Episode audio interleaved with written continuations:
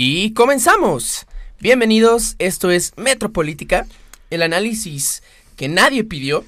El día de hoy tenemos una nueva edición de las 3 de la semana, la sección de Metropolítica donde analizamos las tres noticias que a nuestra consideración son las o han sido las más importantes durante la semana, durante los últimos días. Me encuentro esta bonita y fría mañana con mi amigo José Luis. ¿Cómo estás, José Luis?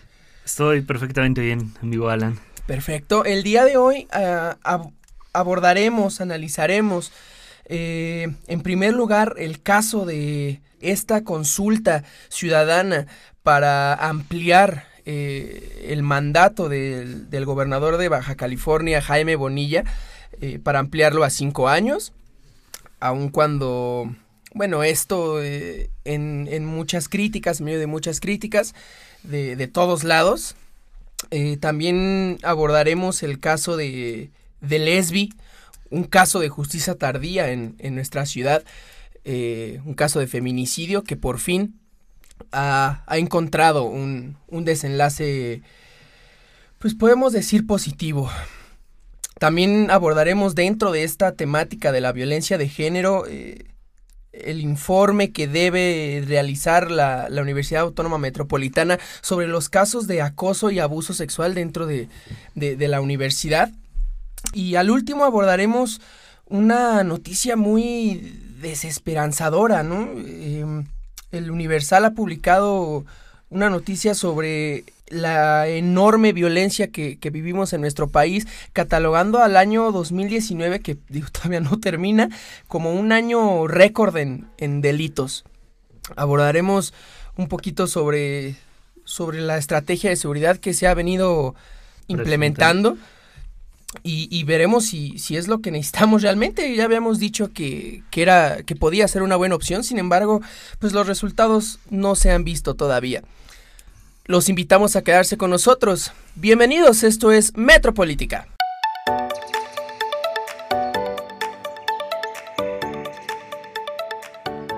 Y bueno, José Luis, eh, te doy la bienvenida otra vez. Buen, buen día. Hola, hola a todos los que nos están escuchando, los que nos están viendo, porque esto se va para un canal de YouTube. Vamos a empezar a grabar las 3 de la semana para compartirlo con todos y para que conozcan un poquito cómo está esta eh, calidez de la cabina. Este programa se va a transmitir a través de mi perfil de YouTube, que se llama José Luis Romo MX, en el cual, por cierto, tengo algunos videos de algunos procesos democráticos y demás cositas que ya estoy haciéndome igual este promoción, pero orgulloso patrocinador, orgulloso patrocinador de Metropolítica.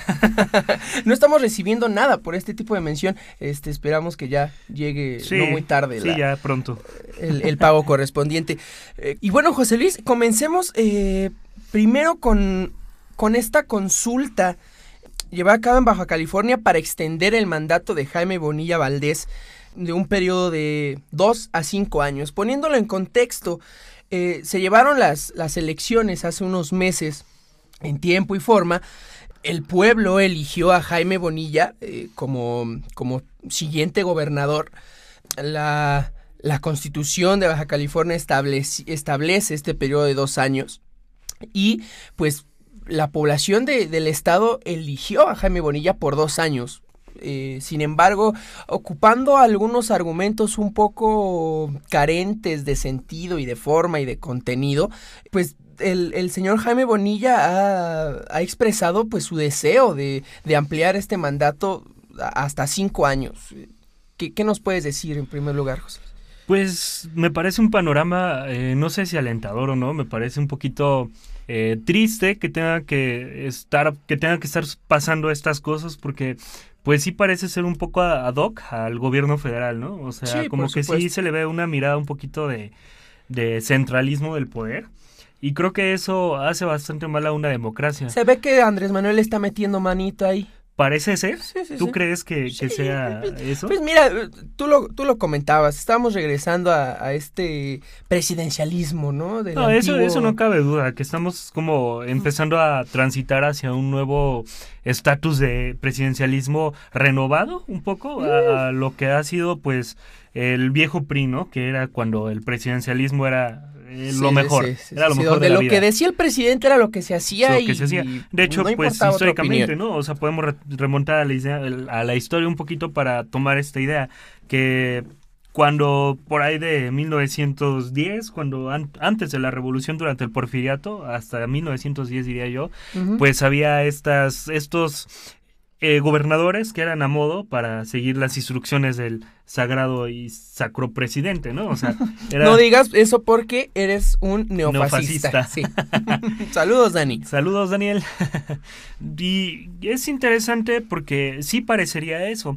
Eh, sin embargo, estamos hablando y la noticia en concreto es una consulta, una consulta popular que mucho se puede criticar de estas, ¿no? Porque sí pueden ser bastante decadentes en la forma en la que se están aplicando.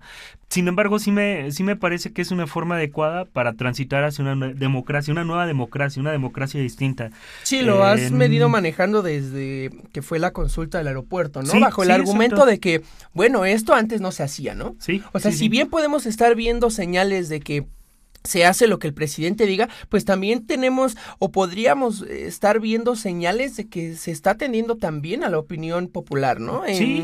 Pero también... No, bueno, o sea, estamos... Deficientemente. Eh, sí, es una deficiencia totalmente. Nos encontramos que eh, participó menos del 5% de la población que tendría que participar en esa consulta popular y este me parece que es del grupo este Milenio no me acuerdo un, este unos periodistas hicieron el ejercicio orgullosos patrocinadores de Metropolítica. No es cierto. Ah.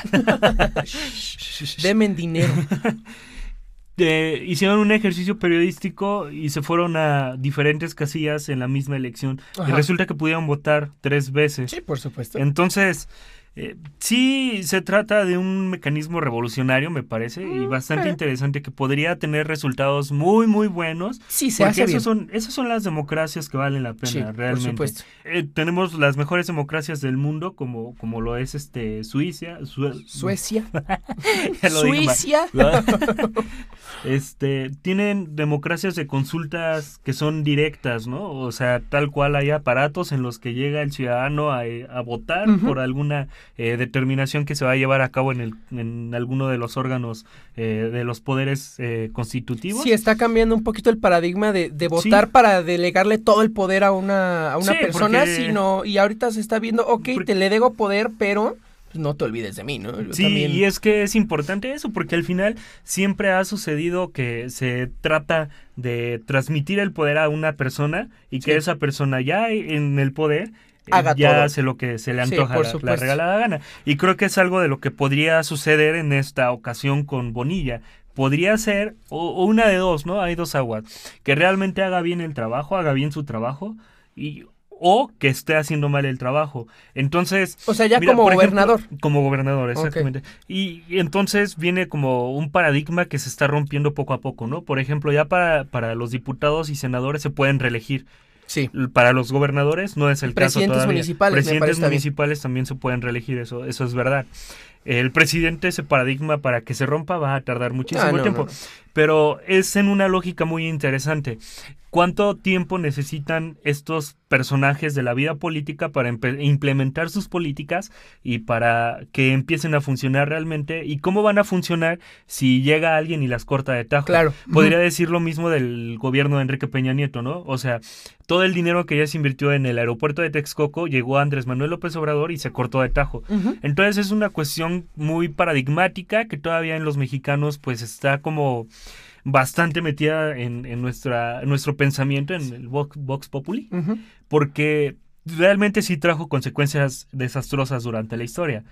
Pero no sabemos en este momento. Y esto viene a colación porque ¿qué políticas puede implementar un gobierno en, dos, años? Eso, eso creo que es algo bastante interesante que debemos de ponernos desde esa perspectiva. Que se puede transitar hacia una hacia un discurso centralista del poder a través de estos gobernadores que parecen ser a modo títeres. o, realmente sí no realmente. O, podríamos transitar realmente hacia un eh, gobierno de Bonilla que sí podría a través de ese incremento de, tres años al gobierno que tenía establecido, llevar a cabo, llevar a cabo determinadas pues políticas. Sí, claro, sin embargo, bueno, ante esto, pues yo puedo decir, bueno, el pueblo dijo dos años, ¿no? Votó, el pueblo votó sabiendo que iban a ser dos años nada más. Si tenían algún inconveniente con esto, bueno, se pudo haber eh, modificado desde hace muchísimo tiempo porque esto no es nuevo. Y además, bueno, si se quiere seguir implementando un, proyecto, un tipo de proyecto del señor Bonilla, bueno, pues si le echa ganas y si a la gente le gusta y dice yo quiero continuar con esto porque se están haciendo bien las cosas, bueno, en las siguientes elecciones metemos a alguien que, que, se comprometa a continuar con este proyecto. Ahora... Mm, ¿Sí? Bueno, es que eso es muy. yo, lo, yo lo veo así, digo. Y es que aparte no, no puede haber reelección, ¿no? O sea, esa es otra traba, porque hacer una reelección, o sea, sería totalmente darle como la razón a todas las voces que están en contra de lo que está haciendo el gobierno federal. Sí, sí, Entonces, sí la tiene muy difícil. Pero a ver, mira, ese, ese gobernador sí está, está muy cabrón lo que. Ahorita regresando a lo de a lo de las, las elecciones populares, también hay un, hay un aspecto muy importante. Desde eh, el la consulta sobre el aeropuerto se han venido manejando eh, preguntas muy mañosas, ¿eh? ¿eh? como tendenciosas. Ahora, en, en, este caso en particular, la boleta dice, ¿cuál piensa usted que es la mejor opción para nuestro estado? Proyecto 5, que es el, nombre de, la ampliación, de la ampliación mantener la reforma aprobada para un proyecto de cinco años de gobierno o proyecto 2, llevar a cabo una contrarreforma para limitar el periodo de gobierno de dos años. Bueno, eh, eh, una, una, tendencia a, para llegar a la gente que diga, uy, reforma. Sí vamos con lo nuevo, ¿no? Y, no vamos a ir con una contrarreforma para limitar, o sea... es que no cabe duda que se trata de un panorama eh, de formas incorrectas. Tal vez el fondo pueda ser correcto, pero las formas están siendo muy equivocadas. Y eso es importante, ¿eh? o sea, no se tiene que desatender. aquí entre otra parte, ¿no? O sea, tanto pueblo sabio, tanto pueblo que sabe, tanto... o sea, realmente el pueblo, sabe, el pueblo bueno es pueblo sabio. ¿Sabes? Creo que existe un problema muy grande de, que, de desconocimiento de la política y es importante conocerla porque solo a través del conocimiento se puede, creo que es igual parte de, de, la finalidad de estos programas, ¿no? Por supuesto. O sea, llegar a las personas de una manera un poco más sencilla, sin tantos ajetreos de, del formalismo, del formalismo periodístico. Este, entonces, hacer una consulta, yo estoy a favor de las consultas en tanto un mecanismo democrático pero sí me entra una duda acerca de cómo el pueblo es hablado a través de los discursos políticos o de los discursos económicos. La gente de Baja California, si decide ampliar el mandato, pues lo va a hacer no porque consideren que es lo mejor, o porque sepan exactamente lo que significa ampliar un gobierno a, cinco años y, hacer pues pues una violación a su propia constitución sin, em, o sea yo creo que lo hacen pues porque es Bonilla, ¿no? Porque es su candidato y porque es el discurso político que, les vendieron. ¿Sabes a qué le pienso más? Yo, yo le tiro un poquito más a que se trata de este tren que echó a andar Andrés Manuel López Obrador en las elecciones y que no lo han podido parar. O sea, de plano. ¿Cuál? El tren de, o sea, es que voy a ejemplificarlo en un tren, porque es difícil de frenar un tren, sí, es difícil de frenar un tren. Entonces, o sea, toda esta oleada democrática y de. De que según Andrés Manuel va a hacer el cambio. Sí, sí, sí. Que se pues siguió transmitiendo y transmitiendo y transmitiendo. Y que de alguna manera, pues hay que decirlo. Andrés Manuel López Obrador llegó a la presidencia y todos los gobernadores que llegaron fue producto de que Andrés Manuel llegó a la presidencia. ¿Sí me entiendes? O sea, muchos se subieron al barco de decir Morena es y con Morena, Morena voy. exactamente en este momento creo que se trata de algo similar. Sí, a eso, me, a eso me refería. O sea, no lo están haciendo conscientemente, no le darían el sí a Bonilla conscientemente. Que obviamente hay casos que sí. Ah, no, claro, no, sí, por supuesto, por supuesto. Sí, no vamos a generalizar en este programa. Sí, no, eh, sin embargo, yo a mí me parece que, que sí es un factor determinante el hecho de ser morena. Sí, ¿no? yo también pienso o sea, eso. Y ahí hay, o sea, yo también estoy muy de acuerdo contigo. Eh, las consultas como, como, como ejercicio democrático chido, ok, alright. Sin embargo, bueno, bien hechas, ¿no? Bien hechas, eh, bien Sí, realizadas, además- bien pensadas y está el otro, el otro detalle, ¿no? Por ejemplo, el INE no se hace responsable de las consultas. No. No es a través del INE, que es el, el órgano este, constitucional autónomo. que, también ya salió a criticar este tipo de Sí, ejercicios. Sí, sí. Y este, y hay mucho que criticar del INE, ¿no? O sea, dicho Sí, sea de paso, bueno, eh, en, en muchos sentidos, Mm. buenos y malos. No, no quiero generalizar por lo malo. Hay muchas cosas que criticarle al INE, pero el hecho de que no esté siendo a través del INE las consultas, Sí. creo que Ya sí es- también. y- sí. sí, no, me recuerda un poquito cuando antes el INE no era INE, era IFE, y IFE. antes de IFE era un órgano que se Raro. no, no, no, eh, era de la propia este, Secretaría Secretaría de de Gobernación, Gobernación, o sea, del mismo Ejecutivo era Sí, quien sí. revisaba las consultas, entonces era totalmente a modo, ¿no? Saludos a Salinas de Gortari. Pues sí, tenemos unos casos bastante lamentables, como lo es el de Salinas de Gortari, en donde totalmente, ¿no? Un fraude que eh, de lejos se ve. Estaría bien analizarlo un día de. Sí, sí, estaría muy padre. Y este, entonces tenemos que, cuan- al, al no ser un órgano, digamos, autónomo, eh, pues deja mucho que desear Claro. una consulta que se hace, ¿no? Y otra cosa interesante, el Tribunal Electoral del Poder Judicial de la Federación, así es, el TEP, Te- que es quien se encarga de resolver estos asuntos eh, electorales, se deslindó ya de la consulta. O Claro. sea, quien va a resolver, si es que se empiezan a interponer recursos, Recursos. jurídicos, va a ser la Corte, va a ser la Suprema Corte. Entonces es un poco interesante porque al tratarse de... de- al, más bien dicho, al no tratarse del INE, o de ese órgano autónomo, ¿Autónomo? este, entonces ya no entra dentro de la competencia del Tribunal Electoral, que conoce de los procedimientos de y los procesos. a cabo. por el Exactamente. INE, claro. Entonces Sí, sí, estamos sí. como en una eh, telaraña así bien rara, ¿no? Pero fíjate, es interesante esto que mencionas, ya para irnos a, a- a la siguiente noticia. Eh, se, se puede, se puede llegar a, algo con esta, con esta consulta, se puede decir que sí a la ampliación. Sin embargo, pues no creo que se quede ahí. ¿eh? También debe de intervenir otros órganos eh, porque llevar a cabo este tipo de cosas y que vayan, se, se queden impunes y que se consiga lo que el gobierno estatal o un solo partido quiere, pues también yo creo que debe de ser tomado muy en cuenta.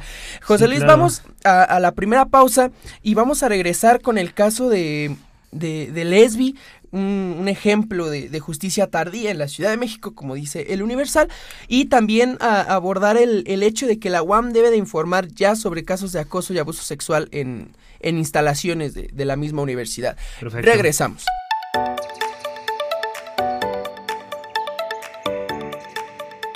Y regresamos, José Luis. eh, ya hablamos sobre la consulta ciudadana sobre la ampliación del mandato de Bonilla. eh, nos quedamos un poquito cortos, pero ya veremos cómo, cómo sigue avanzando y a ver si lo podemos Sí, volver no, a abordar. Seguramente dicho, se va a dicho sea de hacer. paso, todas las cosas que estamos platicando en este momento pueden tener una solución distinta, pueden Sí, irse claro. por otro lado, entonces no estamos exceptos de eh, platicarlo más adelante. Sí, y más cuando se trata de estas cuestiones electorales, constitucionales. Este... Sí, porque estamos muy al día, ¿no? O sea, el hecho de estar, digo, no somos un noticiero formal, pero el hecho de platicar de esto amerita que tarde o temprano se vuelva a retomar el tema. Exactamente.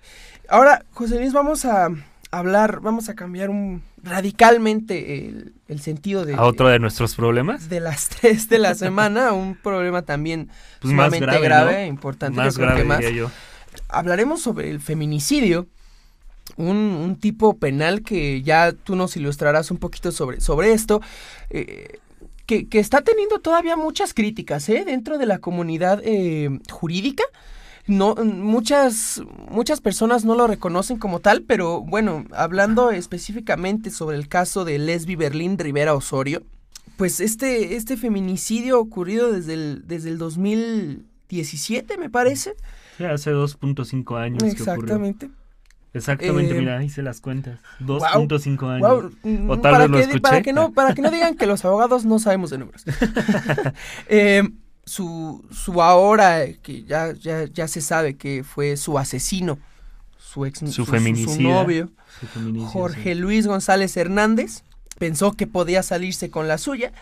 Desde mayo del 2017 se sostuvo y se, se, se mantuvo como cierta la versión de que pues la muerte de su novia había sido por suicidio, ¿no? Suicidio. Y ahora, afortunadamente, pues ya lo han condenado a prisión 14 meses más tarde. José Luis, háblanos un poquito eh, a, grandes rasgos y, rápidamente para no detenernos en esta cuestión tan técnica sobre el feminicidio. Es que es muy interesante, aparte tiene muchas consecuencias políticas. Sí, e, y, necesitamos una mujer también que nos ayude con esto, pero sí, ya en su momento. Yo creo que sería muy bueno hablar de feminismo y feminicidio. Creo que es interesante y, y necesario.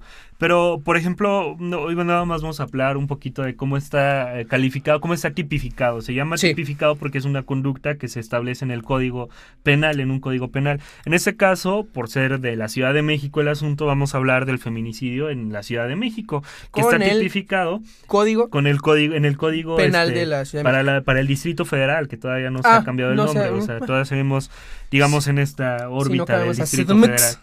Eh, entonces está eh, tipificado en el artículo 148 bis, ese es el artículo, el número. Y bueno, en grandes rasgos, eh, para que sea un feminicidio, primero, esta muerte va a ser dolosa todo el tiempo. O sea, este no admite que sea culposo. Un feminicidio no, es culposo jamás.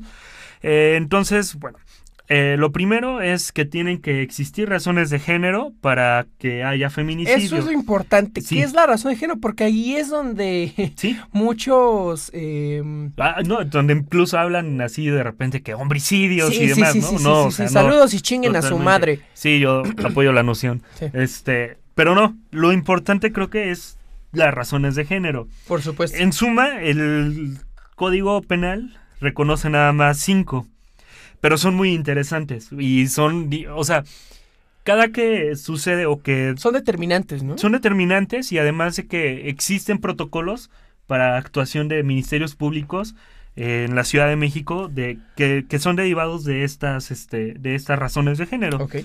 Entonces, te las voy a leer muy rápidamente y cualquier cosa que pienses que veas, ahí me, haces el comentario. Venga.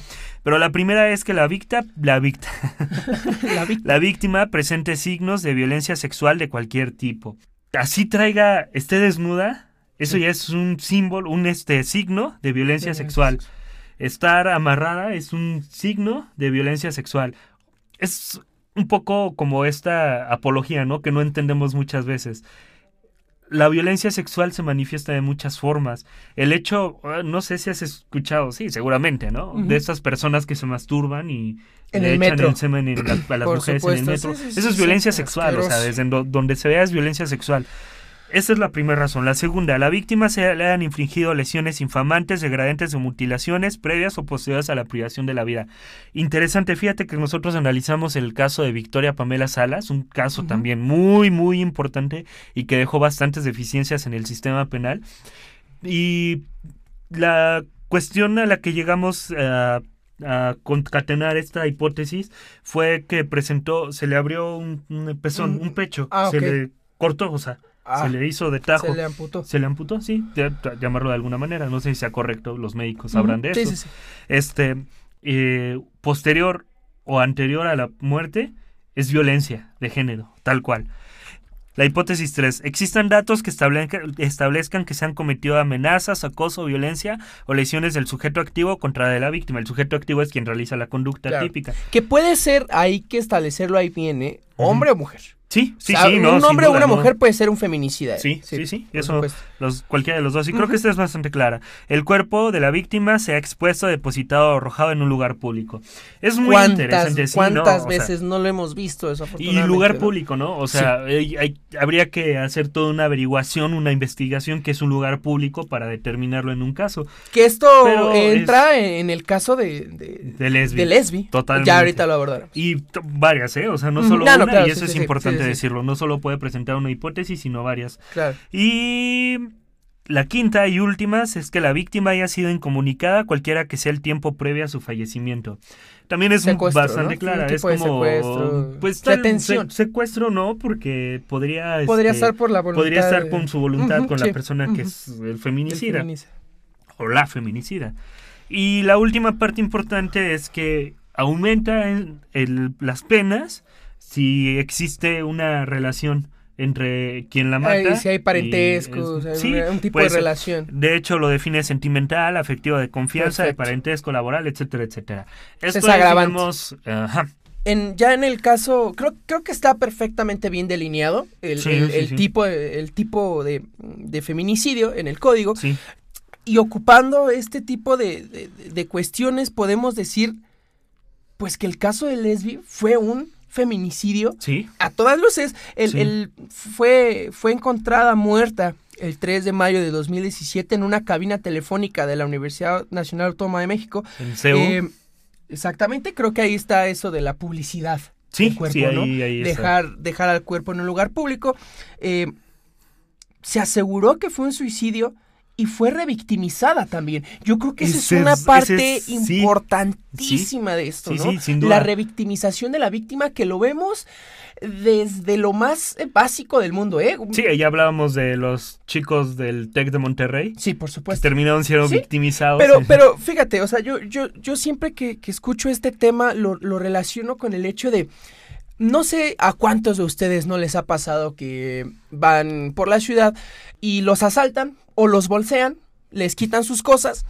Y en cuanto ustedes se lo platican a una persona de su, de su confianza, pues ¿Por qué ibas pasando por ahí? Exactamente. No debías andar en esas horas. ¿Para qué? ¿Para qué no? ¿Para qué traías el teléfono en la mano? ¿Para pues qué? Eh, eso, eso es la revictimización y se ve como, como lo repito, se ve desde los casos más simples y aquí en el caso de Leslie lo volvemos a ver. Que te digan a ti, que te diga tu mamá, ¿por qué andabas esas horas? Es una cosa, ¿no? Y desde ahí empieza, no cabe duda. Sí, sí, Pero que te diga, que te digan las autoridades judiciales, la sociedad. Que te victimicen, revictimicen sería en ese caso, de que te revictimicen por eso es totalmente degradante para el proceso penal, o sea, file, ¿eh? O sea, muy, muy, muy mal por parte de las autoridades. Se filtró información a la prensa durante el gobierno de Miguel Ángel Mancera, en la que se decía que Lesbi era lesbiana, tenía malas calificaciones, era una estudiante pues mala, y además se habló de un suicidio, ¿no?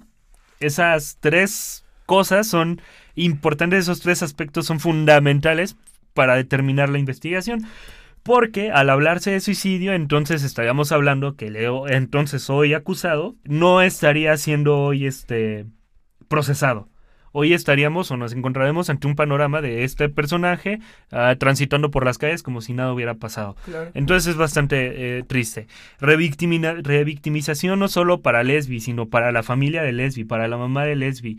Eh, porque hay que decirlo, esto es importante en el derecho penal también, existe esta ley de víctimas. Víctimas se considera también los familiares de... las personas quien, quien fue en este caso violentada.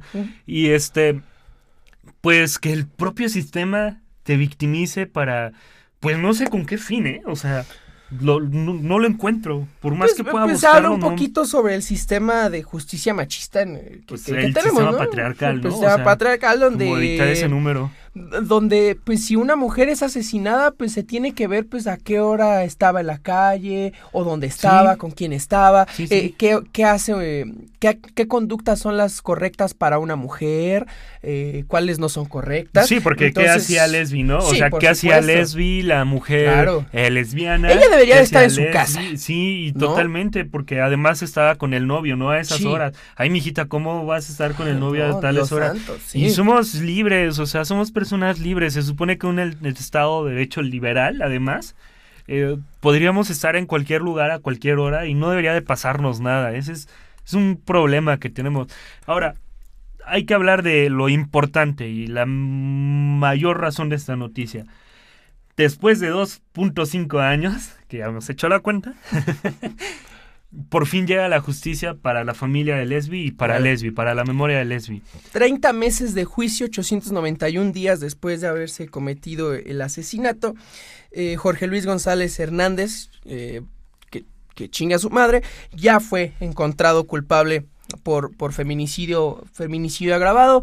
Pues concluimos esto diciendo que pues, Por- por pues, fin. fe- enhorabuena a las y todavía autoridades. falta, todavía Sí, falta, todavía falta. Esto solamente es un- es, este, se le encontró culpable, viene la audiencia de, de dictamen, de sec- Sí, no, sé, todavía no sé cómo se llaman, estoy estudiándolo, amigo, de perdón.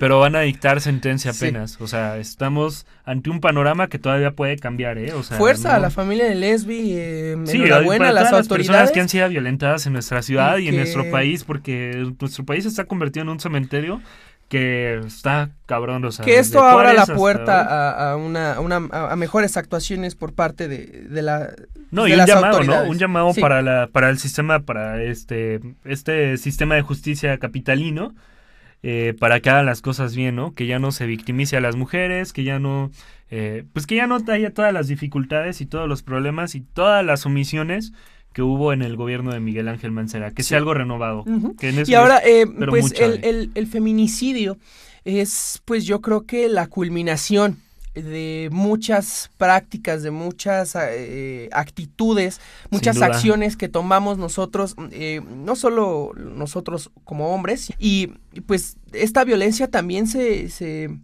se manifiesta en, en casos de acoso y abuso sexual. Y, sobre este caso abordaremos un poquito eh, esta noticia sobre el Pleno del Instituto Nacional de Transparencia, Acceso a la Información y Protección de Datos Personales, mejor conocido como el INAI. Eh, me acordé de, de Enrique, Peña, Peña Nieto, Nieto, ¿no? el Instituto Nacional de información de, De de- acceso, de el- acceso.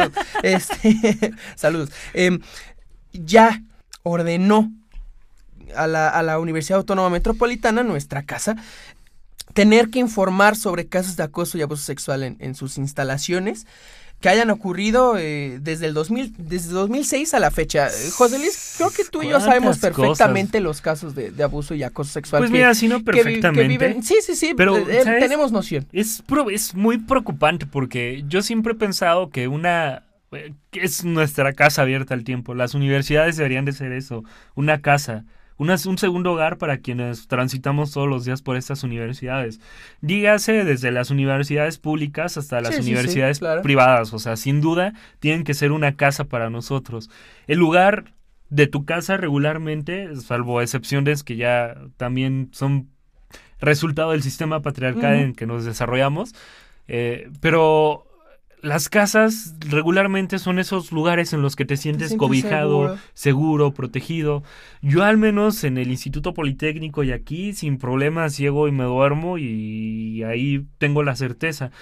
Es triste saber que ya no es así, que no solo porque me puedan robar o porque me puedan quitar mis cosas, sino porque puedan suceder otras cosas más preocupantes como los casos de acoso sexual dentro de las universidades y no, so- no solamente por parte de los alumnos contra alumnas u otros alumnos, porque eso hay que decirlo, la violencia y el acoso sexual no solamente se hace contra las mujeres y no, No. solamente por parte de los alumnos, También por profesores todo- y todo, personal o sea, administrativo. cabrón, ¿no? Y profesores acosando a alumnos, profesores acosando a alumnas y bueno, o sea, lo preocupante es que no solamente los alumnos estén acosando a otras personas, ¿no? Alumnos, alumnas. Es que no sé cómo no ponerle Sí, género a alumnes, esto. alumnes. sí. Sí, sí, sí, No sé cómo no ponerle género porque es así. claro. Eh, y es preocupante que las autoridades que deberían de protegerte Son a veces las que te violentan. son las que te violentan. Eso es No sé si debería decir esto, cabrón. pero pues, hay libertad de expresión.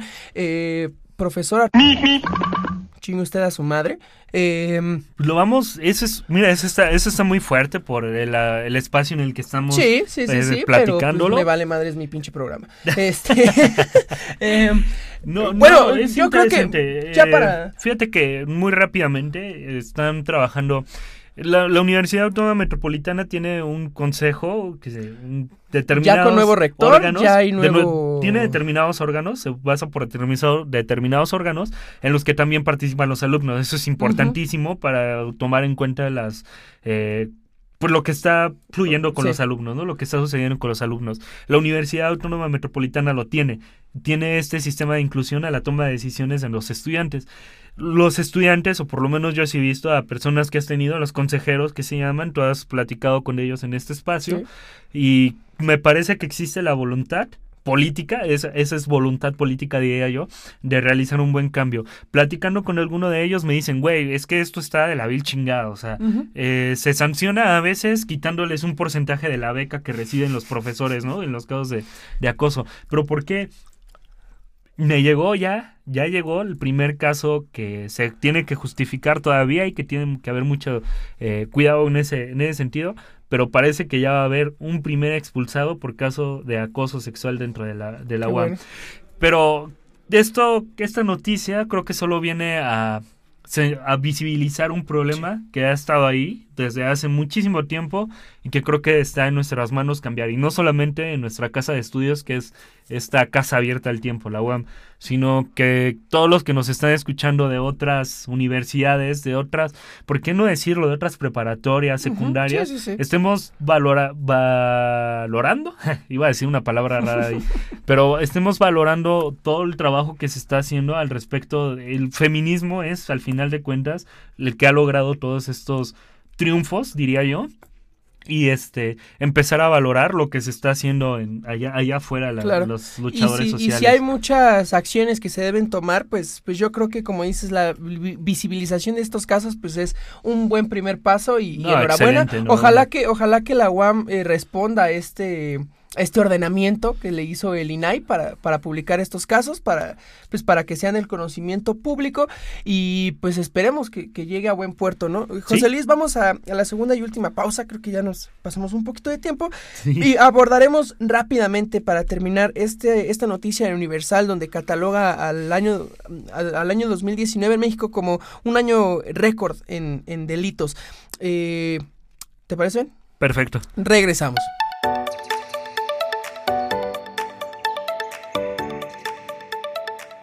Y bueno, regresamos, José Luis. Em, en ocho meses se han iniciado 1.353.990 carpetas de investigación.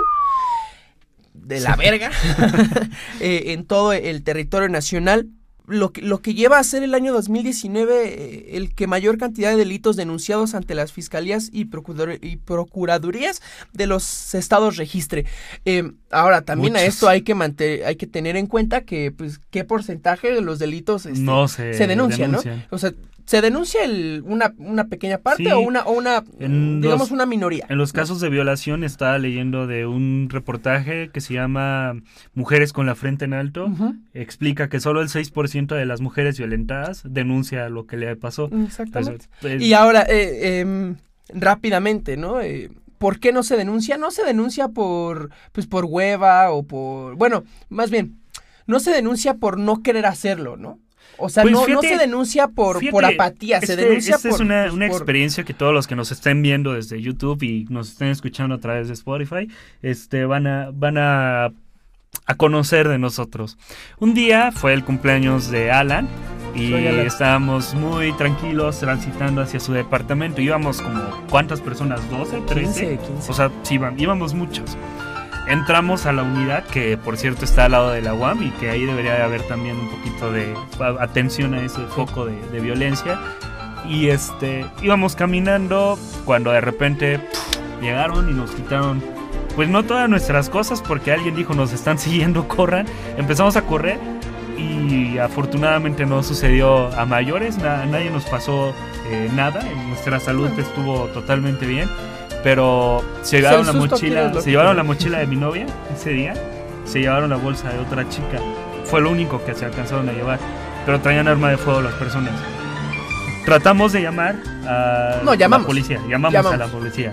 ¿Cuánto tiempo nos subieron ahí? Esperando como media hora, nada más a que nos atendieran más o menos, no se, no se solucionó absolutamente nada, no sabían dar con la, con la ubicación, no entiendo cómo puta madre no pueden dar con una ubicación que está a un lado de, la universidad, pública. Pero bueno, eh, es que ahí viene la otra parte, o sea, no es que no quieran denunciar, Exactamente, no es que no se quiera, es que realmente cuando se hace parece, o sea, que está sucediendo ahí, que estás llamando para cruzar a los Estados Unidos o no sé, hacer otra cosa más importante, ¿no? yo me imagino a, las y los recepcionistas de, del 911 pues ahí comiendo papitas y, y pues valiéndole verga todo Pero realmente yo pienso que nos encontramos ante un problema institucional porque puede existir la voluntad de las personas que están atendiendo las llamadas del de, 911, pero puede ser que cuando empiecen a tomar las acciones necesarias, las que deben de tomar, que son de sus funciones, eh, no estén pasando las cosas bien, o sea, no los siguientes no estén haciendo las cosas bien. Entonces, este, pues sí, nos encontramos ante problemas muy graves, ¿no?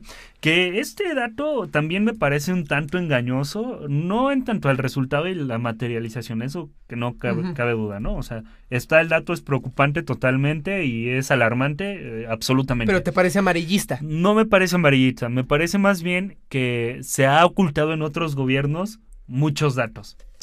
Y que en este se han demostrado los datos que se habían ocultado en los otros gobiernos. Ah, aquí, la, aquí la pregunta que se tiene, que nos tenemos que hacer es, bueno, pues, ¿qué se va a hacer, no? Eh, porque pues, sí, si se ocultó información y, puede que otros años, por ejemplo, en el sexenio calderonista hayan sido más violentos estos ocho, primeros eh, ocho primeros meses, pues bueno, ya no se hizo nada, pero ahorita tenemos la oportunidad de cambiarlo, ¿no? Eh, es, Igual es que es necesario hablar un poquito de, del contexto, ¿no? O sea, es muy interesante hablar del contexto porque nos encontramos entonces que existía algo así, vuelvo a mi a esta analogía del tren se echó a andar un tren en el gobierno de, no sé, desde mucho antes, ¿no? Pero vamos a hablar del gobierno de Felipe Calderón. Se echó a andar un tren de violencia, de eh, totalmente eh, falta de un Estado de Derecho como tendría que suceder actualmente un Estado de Derecho bien. Entonces se echó a andar el tren y empezó a agarrar velocidad y velocidad y velocidad y velocidad y velocidad. En el gobierno de Enrique Peña Nieto no se pudo detener el tren y no podemos esperar que en 10 meses de la administración actual ese tren se detenga totalmente, ¿no? Eso creo que hay que señalarlo, es muy importante. El, el, estos datos que, que, que son publicados representan un aumento en 5.2% con respecto al, al, mismo periodo del año 2018. Esto nos lleva a Ah, yo creo que a lo más importante, ¿no? Ya comentabas, José Luis, que se comenzó a, o, se puso en marcha un tren de inseguridad que no pudo ser detenido con ninguna estrategia eh, llevada a cabo por ninguna administración. Ahora la estrategia de seguridad parece ser una completamente diferente o así nos la está vendiendo la cuarta transformación así nos la están vendiendo. Pero bueno, vamos a, vamos a ver, ya, ya habíamos hablado en este programa sobre la Guardia Nacional y, y pues con, que además está en la Constitución. Con optimismo decíamos que esto podía funcionar y que pues, le, veíamos una, una buena perspectiva, ¿no? Oye, pero no ha funcionado más que para detener migrantes, ¿no? a eso voy, a eso voy, nos está funcionando realmente esta nueva estrategia de seguridad. Fíjate que, que en, algunos aspectos puede ser que sí, en otros que no, no sé. Pero para detener migrantes, yo, oh, vivo en, en, Ciudad Sahagún y el estado de Hidalgo. Y quien quiera Saludos. visitar, ahí está bien bonito, clima excelente, todo perfecto. Visita Hidalgo. Sí, visita Hidalgo. Secretaría de Turismo. Ahí hay ductos de Pemex. Sí. Hay muchos ductos. Ahí yo estuve inclusive trabajando un tiempo ahí para un, una empresa que se llama Arendal, que se llama Arendal. que se llama Arendal y hacía un gasolinoducto. Ajá. El punto el que voy es que se conseguía la gasolina robada como se conseguían dulces en, las tiendas.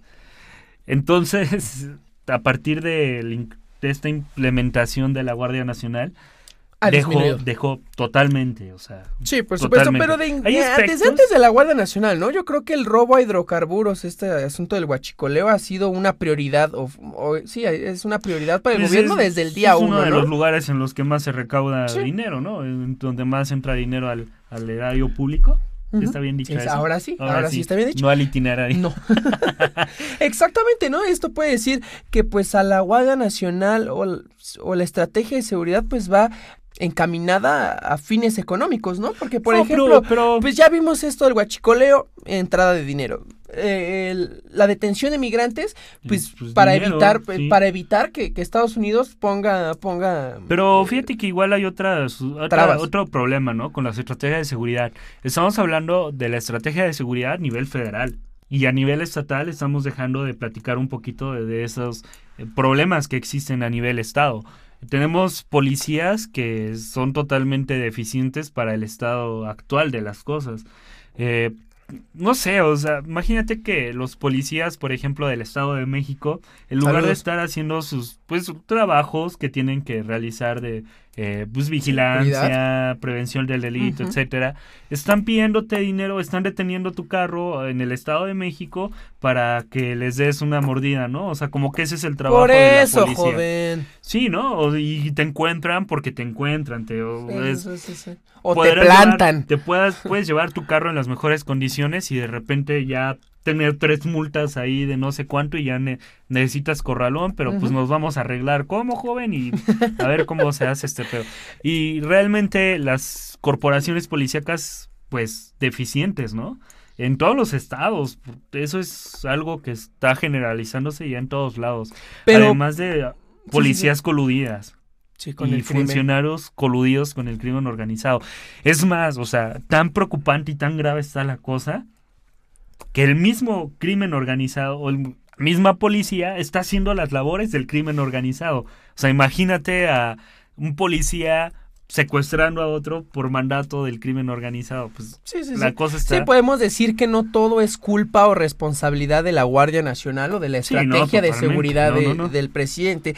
Eh, en este informe, fíjate, de las entidades con, mayor índice o mayor tasa de delitos, está Aguascalientes, Baja California, Querétaro, la Ciudad de México, eh, Baja California Sur, Quintana Roo, Guanajuato, Tabasco, Morelos. Eh, mencionan a Colima, pero yo siento que eso no es cierto porque todos sabemos que Colima no existe. Em, ahora, vamos a... Eh, Tlaxcala era el que... Sí, Colima y Tlaxcala son mitos. Entonces, este, hay aguas con eso, eh, el universal. Eh, ¿Cuál podría ser la conclusión que podrías dar a este, a este año récord en delitos? ¿Qué hace falta? ¿Qué, se tiene que hacer? Pues primero esperar a que den más resultados la Ese es el problema, ¿no? Ese es el problema. ¿Estamos en condiciones para decir, ah, güey, espérate, es muy pronto? ¿O ya tenemos que estar exigiendo resultados? Porque, güey, la seguridad es algo con lo, en lo que no puedes esperarte. ¿Tú, ¿Tú platicarías con el crimen organizado para hacer paz entre ellos? No. ¿Por qué no? Ese sería un resultado inmediato, ¿no? O sea, ese podría dar un Sí, pero, pero nadie da paso sin guarache, José Luis. Y llegar a un acuerdo, como dices, con el crimen organizado, bueno, es paz a cambio de qué, ¿eh? Sí. o sea, por eso, a cambio, exactamente. Entonces, eh, yo dudo que, el crimen organizado tenga muy buenas intenciones, que digamos, y que busque que el gobierno les dé algo pero bueno, es que ¿eh? Ya, eh, voy a hablar del tren otra vez, pero ese tren ya está bien difícil. Ya es el tren del mame. ya habla de eso. no, ese, ese, ese ferrocarril que se echó a andar desde hace mucho tiempo y que tal vez ha estado ahí desde la independencia de México y ha estado empezando a echar de carbón y carbón y carbón y carbón.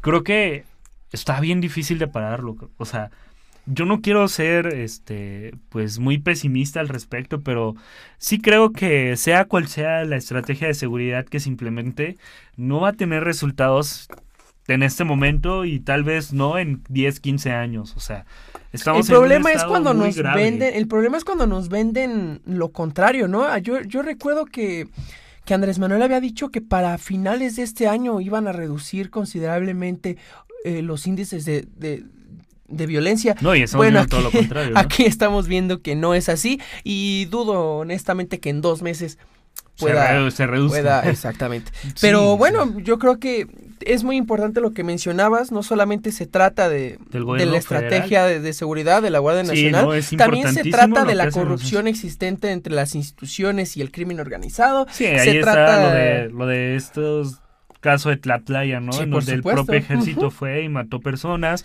Ahí está lo de Ayotzinapa, en donde hay si no están coludidas las autoridades municipales o estatales, está el ejército. Pero de que están los tres niveles de gobierno, están ahí metidas. Y también, y también se trata un poco de, pues, esta idea que yo sí comparto de, Andrés Manuel. La gente tiene que, tiene que conducirse de manera ilícita, pues porque no hay trabajo, no hay sustento para la familia. Sí, totalmente, porque... Entonces, pues eso también habla un poquito del sistema económico en donde estamos, ¿no? Delito no es igual a, feminicidio. Sí, por supuesto. delito. Sí, sí, sí. No, no todas las veces, ese es el punto. Delito no es igual a homicidio, delito no es igual a- no sé, cualquier cosa que quieras decirme que sea de las más de las más graves. Delito, o sea, tal cual puede es una ser conducta típica. Sí, o sea, aquí mira, tengo mi código a la mano y te voy a decir, o sea, algo que que no este, ah, por ejemplo, el allanamiento de morada, ¿no? La usurpación de identidad. Por ejemplo, eso son delitos Sí. y eso está contabilizado en eso. Entonces, los delitos no estamos refiriéndonos solamente a los A los delitos, graves, y que Sí, está sí, rollo de matar y violar, este secuestrar, no solamente son esos los delitos. Entonces, exactamente, no hay eh, una es consecuencia totalmente del sistema El sistema económico, que se está llevando a cabo, que está de la vil chingada totalmente y que en ese sentido, si Andrés Manuel hace algo, creo que sería eh, muy bueno. Y hablo de ese discurso que se está echando de decir, vamos a cambiar el neoliberalismo y vamos a, Sí, sal- sí, sí. vamos a salir el Del neoliberalismo. Y ya, se Eh, acabaron. sa- Saludos, este, Sí. Salinas de Gortari. Que se No encontraron. los vamos ¿eh? a se pe- encontraron. Sí, se ¿eh? encontraron en no, el aeropuerto. En el aeropuerto. en- no en- fue, en no el fue avión, con ¿no? En el Salinas de. Gortari, fue con su Sí, fue hermano. con Raúl. Pero ve, hasta ahí se contrasta un poquito, ¿no? En un lado, en la clase de turista Andrés Manuel López Sí, el viejo y el nuevo PRI. ¿eh? Sí, no mames. No, es muy interesante, es igual un símbolo que me parece que coincidió y tiene Muy mucha, curioso. mucho, mucha, mucha relevancia. Porque en la clase turista va Andrés Manuel y en la clase este, ejecutiva va de primera el hermano eh, De Salinas de. Gortari. Wow, es, es algo que se tiene que hacer notar muy. Se hubieran agarrado a la Pero sí, totalmente. O sea, no solamente la estrategia de seguridad es combatir la seguridad, la inseguridad desde el ámbito policiaco, Guardia Nacional o estrategias de erradicación del delito a través de Sino la prevención. Sino la prevención, pero no desde el punto de vista todavía penal. O sea, Sí, porque no, eso no, es claro, importante. no, sí, sí, Estamos hablando meramente desde la parte eh, penal, ¿no? De justicia, tal vez.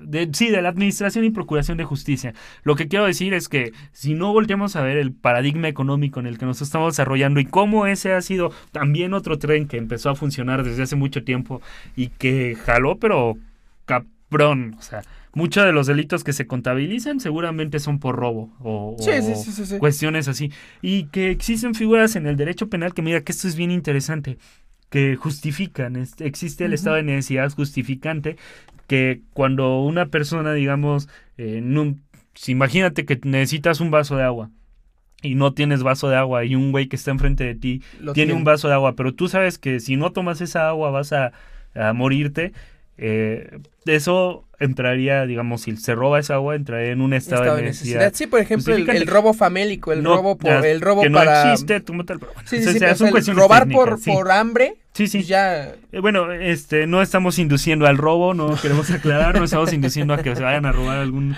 porque yo necesito alcohol y si es bien necesario para echar una chela los fines de semana, no las vayan a robar, eso Sí, no está bien, no, eso no, es no. un delito más a la lista y está completamente... Y si se la roban, pues nos invita. Eh, No, no, no, no, no lo haga, no lo haga. no, no lo hagan, Pero por favor. este, la- el punto es, tenemos figuras bastante interesantes que no solamente existen en el derecho, digamos, de- o que, que no se están tomando en cuenta en, en todo este tejido social Ajá. que se está eh, realizando. Ese estado de necesidad justificante, pocos abogados lo usan a la hora de, de, este, pues de, De defender, defender de- a su cliente. Y pues bueno, ya voy a dejar hasta aquí el comentario, porque si no voy a echarme toda una hora más aquí hablando de derecho penal. A Porque ti no se te hace, no me, se te da. me- me gusta, fíjate que la materia penal me está gustando. y además de otras, ¿no? O sea, pero está como que está, está bonita, está bonita. Pues José Luis, aquí terminamos esta segunda edición de las 3 de la semana. La primera para YouTube. La primera para YouTube, ahí está el, el pequeño comercial de, de José Luis. Síganlo en YouTube, ¿cómo? Eh, José Luis Romo MX, ahí pueden encontrar el canal con más contenido además de este, que no he actualizado desde hace como un año, pero que a partir de hoy va a empezar a... Vamos a estar activos otra vez. Sí, no, ahí. vamos a estar totalmente activos. Cada semana un video nuevo. Perfecto. José Luis, muchas gracias por, por estar aquí conmigo. Eh, pues nos seguiremos escuchando, ¿no? Escuchando y viendo. Escuchando y, viendo. no, muchas gracias a quienes están siguiendo estas transmisiones y yo espero que las compartan y las, si les gustan, pues compártanlas con sus amigos, compártanlas con todas las personas. Ahora me refiero a la camarita porque también no solamente es a través de Spotify, sino también a través de YouTube que pueden compartir todo lo que está sucediendo en, en este programa que estamos tratando de platicarles, que estamos tratando de informarles y que lo tratamos de hacer desde un ámbito no tan serio, desde un ámbito más tranquilito.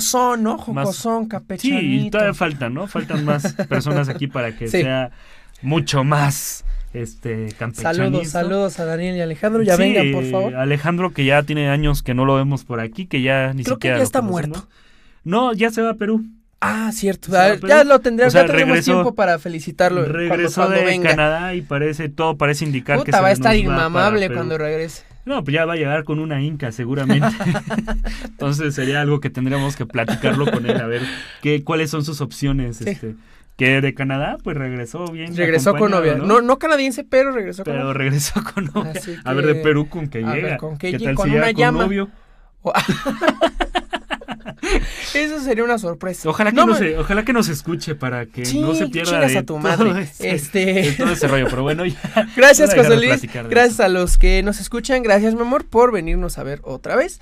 Eh, y nos seguiremos escuchando y también a partir de ahora viéndonos. Muchas gracias. Esto fue Metropolítica. Hasta, la próxima. La próxima.